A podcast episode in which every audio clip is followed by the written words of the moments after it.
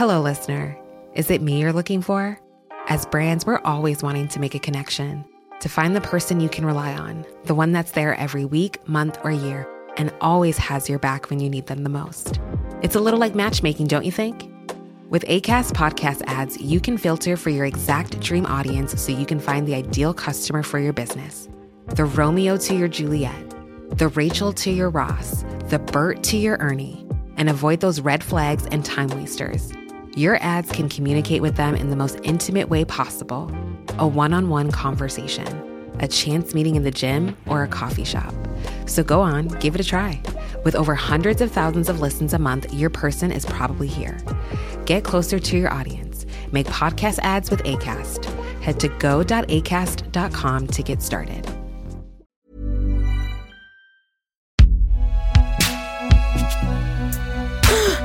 Binge Audio C'est donc toi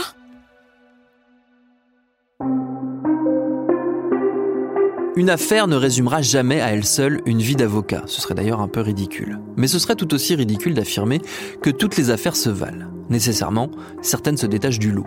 On a évoqué pour Éric Morin Clearstream, Henriette Silladin, les dossiers d'attentat. Il y en a au moins deux autres qu'il était impensable de ne pas réexplorer avec lui, tant elles ont compté. Et voici la première. C'est l'affaire dite de l'école en bateau. Un certain Léonide Kamenev, qui se disait psychologue, qui était autant psychologue que je suis boulanger, euh, crée euh, dans la foulée de mai 68, au tout début des années 70, une école alternative. C'était un petit peu la mode. Il fallait jeter aux orties euh, les institutions. Qu'il appelle l'école en bateau. Le principe était simple. Il y avait un vieux gréement.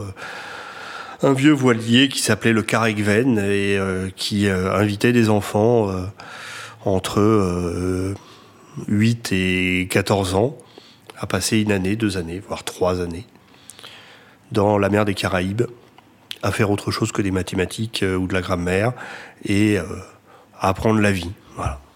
Ça séduisait des familles, ça avait pignon sur rue. Paladin et Caregven, nos deux navires, sont en quelque sorte les deux salles de classe de l'école en bateau. Une école où on commence par apprendre sur le tas et non dans les livres l'esprit de groupe, le sens de la collectivité. Ainsi, alors que par mauvais temps la mer fait sa propre lessive, il appartient à l'équipe de faire celle du bateau en arrivant au port. Du plus petit jusqu'au plus grand, du moussaillon au commandant. Les héros s'arment de balais brosses et de serpillères avant d'affronter le Minotaure. J'ai reçu une gifle monumentale quand j'ai réalisé, euh, quand je suis devenu l'avocat des victimes, que je regardais euh, un reportage qui passait tous les mercredis après-midi avec la voix de Jacques Perrin, euh, dans une émission qui s'appelait Les Visiteurs du mercredi ou dans même Récré à deux, et que je regardais. Moi j'avais 8 ans, 9 ans, et je voyais ces gamins je me rendais absolument pas compte qu'ils étaient tout nus, parce qu'en plus ils étaient tout nus, et qui couraient après les coquillages et les poissons. Et moi j'avais mes verbes, mes verbes à décliner euh, pour le lendemain euh, ou, une dictée à préparer. Donc c'était quelque chose qui avait euh, beaucoup de succès public. Et puis les écoles alternatives ayant un petit peu duré, progressivement l'école en bateau au milieu des années 80, fin des années. Euh, ah, ça a duré jusqu'au début des années 90 quand même. Connu a eu de moins de succès. Et puis il s'est avéré qu'en réalité, euh, euh, c'était le lieu d'assouvissement de, pervers sexuels hein, et que un certain nombre d'enfants, pas tous, mais c'est le, lot en général de ce genre d'affaires, euh, ont été euh, abusés sexuellement, soit ont subi des agressions sexuelles, soit ont subi des viols. Et moi, je, deviens euh, l'avocat de, de, ces victimes, devenues adultes, voire même très adultes. On avait même une qui avait mon âge quand je deviens son avocat alors que la procédure est complètement euh, enlisée euh, à Fort-de-France, euh, au prétexte que le bateau était immatriculé aux Caraïbes. Et je, rencontre des, adultes très remontés contre la justice, très en colère, qui viennent me voir parce qu'on leur a dit, un confrère a dit, mais allez voir Morin. Le premier rendez-vous se passe pas obligatoirement bien parce qu'en plus, moi, je sais pas vendre la lune. Je, connais l'état de ma justice, je sais ce qu'il est capable de, ce que, ce qu'on peut faire, ce qu'on ne peut pas faire, et je le dis très clairement. Et puis je leur dis voilà, bah, si on travaille ensemble, moi je vais faire ça première marche, puis si ça marche, je ferai ça. Et puis si ça marche, je ferai ça. il y aura un procès à mettre J'en sais rien. Pour l'instant, il est très loin. Et j'ai sauvé ce dossier, j'ai sorti du marigot euh, martiniquais dans lequel il s'enlisait, je l'ai fait rapatrier par la Cour de cassation à Paris. La juge d'instruction, à force de ténacité, a, a obtenu l'extradition de Léonid Kamenev, celui, euh, le capitaine du bateau euh, qui était réfugié euh, au Venezuela. Il a été mis en examen, placé en détention provisoire, libéré dans des conditions un petit peu rocambolesques. puis finalement, il y a quand même eu un procès. Et elles ont été entendues. Il niait. Il avait toujours nié. Il avait toujours des explications pour chacun. Oui, mais ses parents divorçaient, alors c'est pour ça qu'il a raconté ça. Il a fait un transfert. Il, se jouait de psychologie de, de bazar.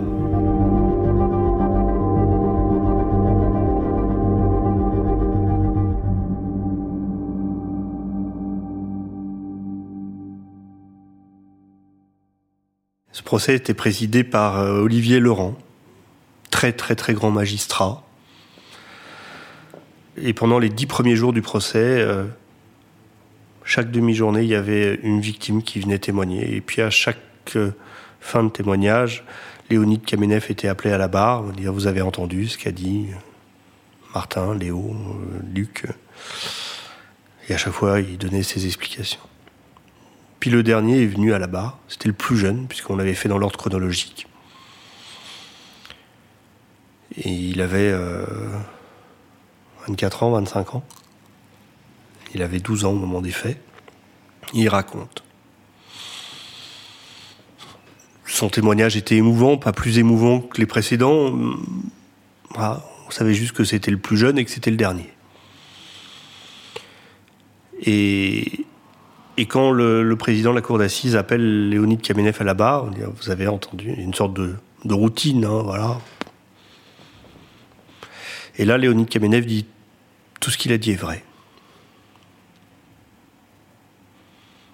On est vendredi après-midi, euh, les médias sont pas là, il y a très peu de journalistes qui viennent souvent au début des procès, au moment des réquisitions et à la fin. Puis c'était juste avant le week-end, enfin voilà, c'était totalement inattendu. Et là, c'est un vertige.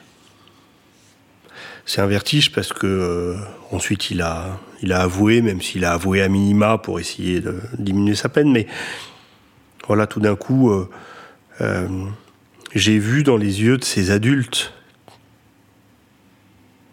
j'ai vu les yeux de ces adultes redevenir des enfants, avec des yeux d'enfants, et avec, vous savez, l'enfant qui, regarde l'adulte en disant mais je dis vraiment la vérité. Je mens pas. Là, vous avez les larmes, vous avez tout ce qui. Enfin, voilà. Et puis j'ai ressenti une sorte de, de, de, poids qui sortait de mon corps en disant on n'a pas fait tout ça pour rien, quoi. Voilà. Le procès, évidemment, s'est terminé sur ces aveux-là. Il n'était pas le seul poursuivi, il y avait d'autres, son second notamment. Mais en tout cas, euh, ça y est, c'était, c'était acté, c'était avoué, et il a été condamné. Il a été condamné à, à quoi? 12 ans de réclusion criminelle de mémoire. Il est sorti de détention compte tenu de son âge. Il avait déjà fait de la détention provisoire et il est sorti quelques années plus tard. Je ne sais pas ce qu'il est devenu.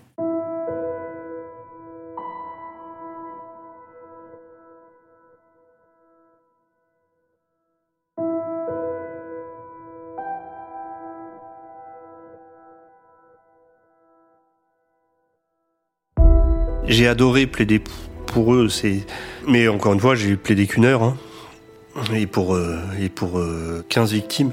Mais oui, il y avait quelque chose de très très fort dans, dans ce récit, et plus encore dans le récit, dans tout ce qu'ils ont dû conserver par la suite.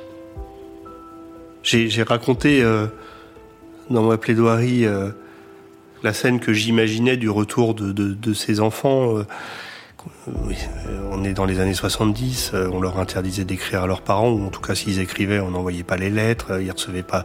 Le but c'était de les couper, de voilà, en disant euh, ah, les parents c'est une chose, mais là vous vivez une autre aventure, etc.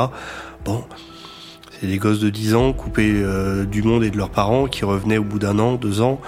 J'imaginais au bout de l'escalator Qu'est-ce que vous voulez qu'il raconte le gosse à ses parents qui l'attendent au bout de l'escalator il, raconte la plage, les coquillages, euh, les copains. Il raconte pas euh, qu'on lui a mis euh, le sexe d'un adulte dans sa bouche. il peut pas.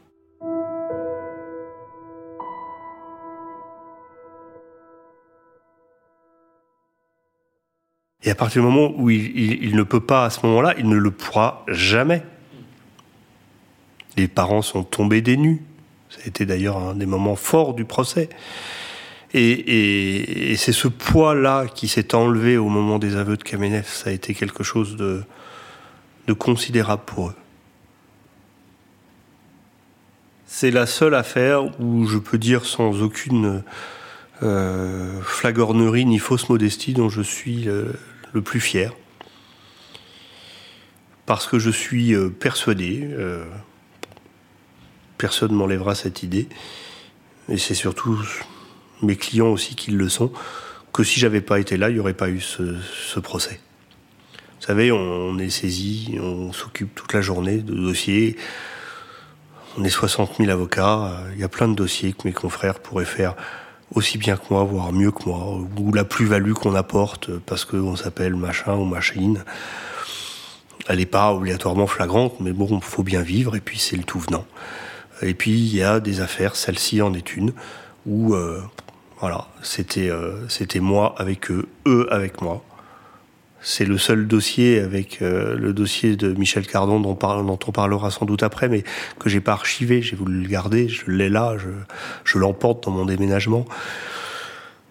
On a fait une équipe, quelque chose à laquelle j'essaye d'être très attaché avec mes clients. C'est pas toujours le cas.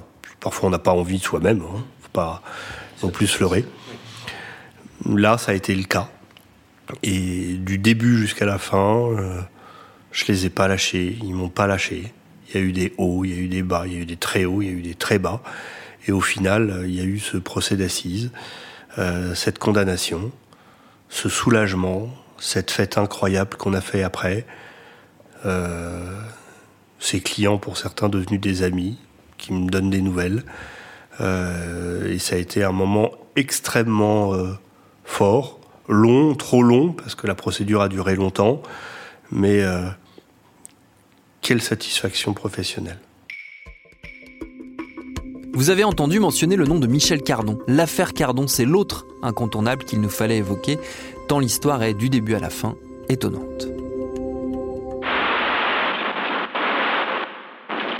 La nuit du 25 au 26 octobre 1977, Michel Cardon et un complice pénètrent dans un pavillon dans les faubourgs d'Amiens. Le cambriolage tourne mal, le locataire, un retraité, est tué.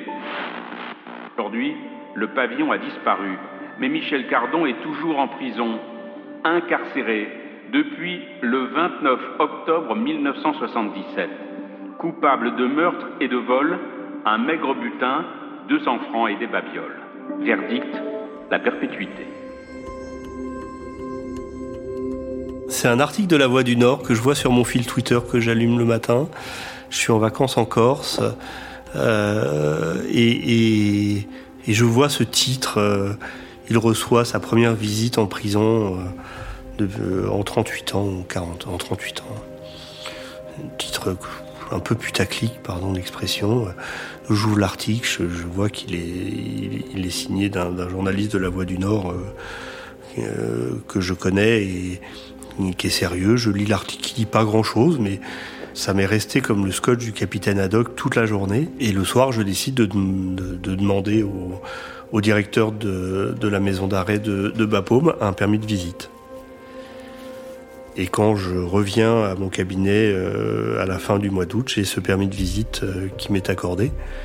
Et dès le lendemain matin, je prends ma voiture et je vais à Bapaume pour y être à, 8h30 du matin et pour aller rencontrer euh, Michel Cardon, qui me connaît pas, que je connais pas, je sais pas où je mets les pieds, mais ça a été totalement irrésistible en fait. Voilà, ça arrive.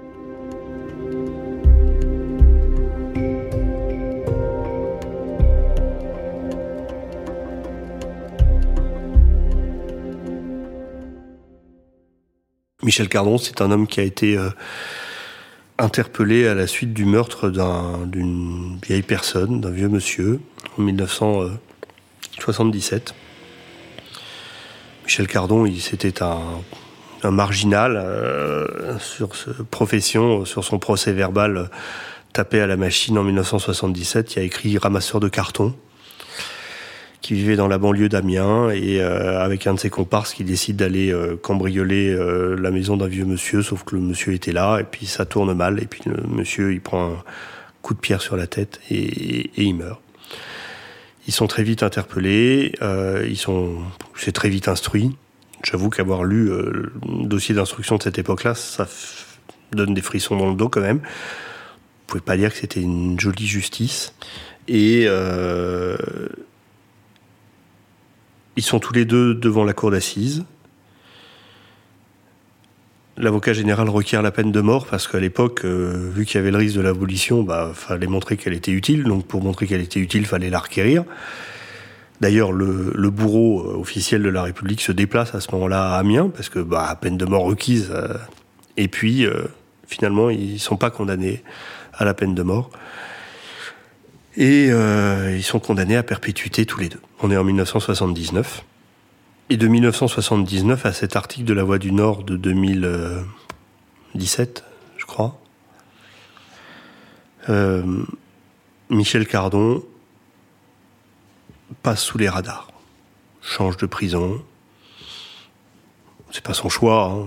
Du jour au lendemain, on vous dit bah, tu vas de là à là, fais une sorte de tour de France des prisons.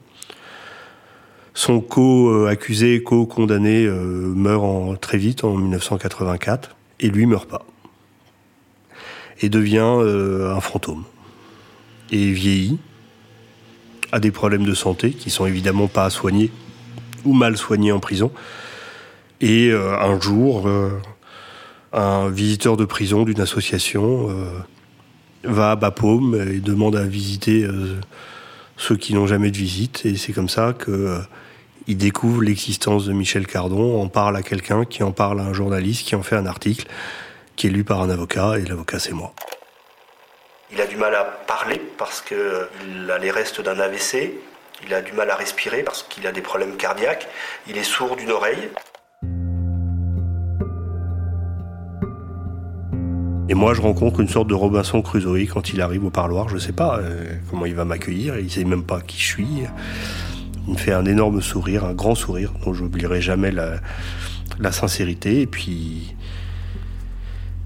et puis on parle, enfin je parle parce qu'il a du mal à s'exprimer. J'essaye de comprendre ce qui s'est passé. Euh. Et puis à la fin, je suis obligé de lui poser la question pourquoi je suis venu, quoi? Est-ce que vous voulez que je vous aide à sortir de là? Parce que moi, je sais pas quelle est la réponse. S'il me dit non, bon bah je reprends ma voiture, je rentre à Paris et puis c'est tout. Il me dit oui. Le problème, c'est qu'il me dit oui. Et que je suis obligé, euh, par la force des choses, de, lui dire bah, je, vais, je vais vous aider.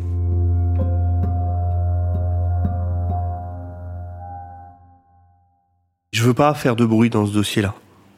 Parce que euh, faire du bruit dans un, dossier, c'est uniquement, pas pour avoir son nom dans les journaux, ça, ça fait plaisir à ma maman, euh, c'est si ça a un intérêt pour le client. Et là, j'avais le pressentiment que ça n'avait pas d'intérêt pour le client. Donc je dépose ma requête auprès du juge d'application des peines, du tribunal d'application des peines de d'Arras et, euh, et j'attends. Et j'attends. Et j'attends. Et j'attends. Je retourne voir Michel Cardon deux ou trois fois. Il se passe rien. J'harcèle le greffe. À un moment, j'apprends que il est extrait de Bapaume pour aller euh, au centre d'orientation à Fresnes, qui est euh, le passage obligé euh, dans la procédure. Donc je me dis que la procédure avance, mais elle avance à un 30 sénateurs. Et au bout d'un an et demi, donc j'ai été patient. Là, j'en ai assez et je me dis, on va parler de cette affaire et, et j'essaie de raconter l'histoire, je crois, dans le journal du dimanche, à la faveur d'une demande de grâce que je fais au président Emmanuel Macron et en médiatisant cette demande de grâce. D'abord, Emmanuel Macron ne me répondra jamais, ni lui ni ses services à la chancellerie, ce que je considère être une faute. Et là, tout d'un coup, le dossier se débloque. C'était peut-être sa réponse, mais bon, voilà, euh, elle aurait pu être plus directe. Mais bon, l'intérêt est là. Et j'ai une audience. Et on plaide. Et on plaide dans la prison de Bapaume. Il n'y a pas eu euh, de traitement de faveur, il y a juste eu euh, un moment où, pendant plusieurs heures, tout le monde avait pleinement conscience de vivre un moment important et euh, de l'enjeu qu'il y avait. Et lorsqu'on est sorti de l'audience, les décisions ont été mises en délibéré à un mois. On a attendu le délibéré et puis il a été sa libération conditionnelle a été accordée. Et je suis allé le chercher. Voilà. Je suis allé le chercher et ça a été un moment euh, émotionnellement extrêmement fort. Voilà. Et en même temps, euh, il est monté dans ma voiture. Euh, il avait son, sa vie de 40 ans dans deux cartons dans le coffre. On s'est, on est passé le, on est sorti, on est passé le long du, la prison, il n'a pas eu un, un regard pour la prison. On s'est arrêté à une station-service euh, qui était remplie d'enfants qui partaient en colonie de vacances. Lui était au milieu de cette vie, alors qu'il était quelques mois avant un mort-vivant. Assez irréel. Et il va bien. Et il a traversé le confinement, le Covid. Évidemment que, voilà, euh, il a perdu en, autonomie, mais euh, euh, il mourra libre.